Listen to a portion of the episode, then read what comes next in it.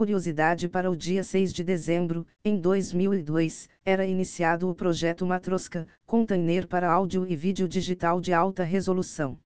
E após as notícias de hoje, comunidade de desenvolvedores remotos que trabalham para fora do país e preço único para especialização em JavaScript com treinador renomado.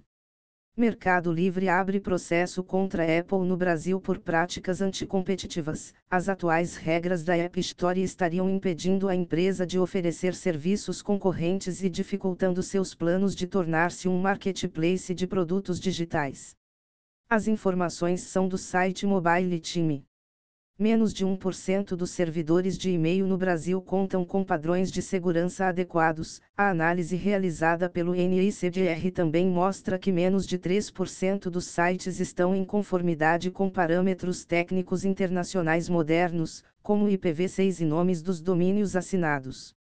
As informações são do site Convergência Digital.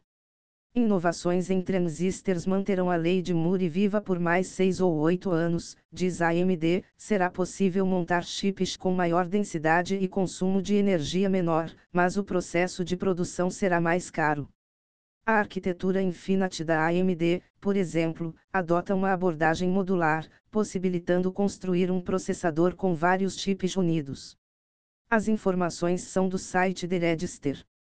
Adobe irá vender imagens stock geradas por IA. A empresa vê esses tipos de imagens como um complemento e não um substituto a artistas humanos. As obras possuirão uma rotulação exclusiva e direitos autorais apropriados. As informações são do site Axios. Apple planeja transferir quase metade da produção de iPhones para fora da China. A empresa não estaria mais confortável em depender tanto do país. A intenção é produzir parte dos iPhones na Índia e outros produtos, como fones e notebooks, no Vietnã. A Apple já produz os iPhones XR, 11 e 13 no Brasil, em uma unidade em Jundiaí, SP.